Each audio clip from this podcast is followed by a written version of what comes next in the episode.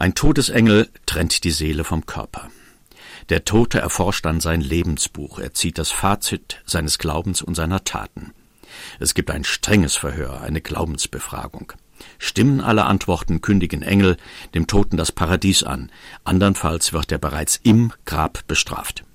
Eine andere Glaubensprüfung ist der Gang über eine Brücke, dünner als ein Haar, schärfer als ein Schwert.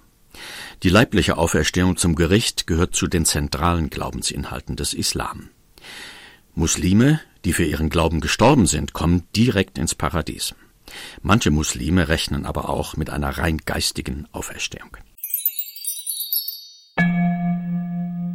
Am jüngsten Tag wird abgerechnet, Gutes belohnt, Böses bestraft.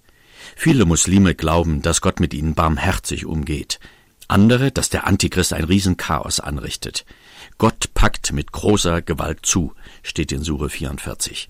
Die Ungläubigen werden vernichtet, die Frommen hingegen gerettet. In den Paradiesgärten erwartet die rechtgläubigen und moralisch lebenden Muslime alles, was sie sich ersehnen. Sie trinken Wein, sie erhalten Schmuck und kostbare Gewänder. Sie werden von Jungfrauen und Knaben umsorgt und erfahren das Wohlwollen Gottes. Ob sie ihn dort selbst erblicken, ist unter den Theologen umstritten.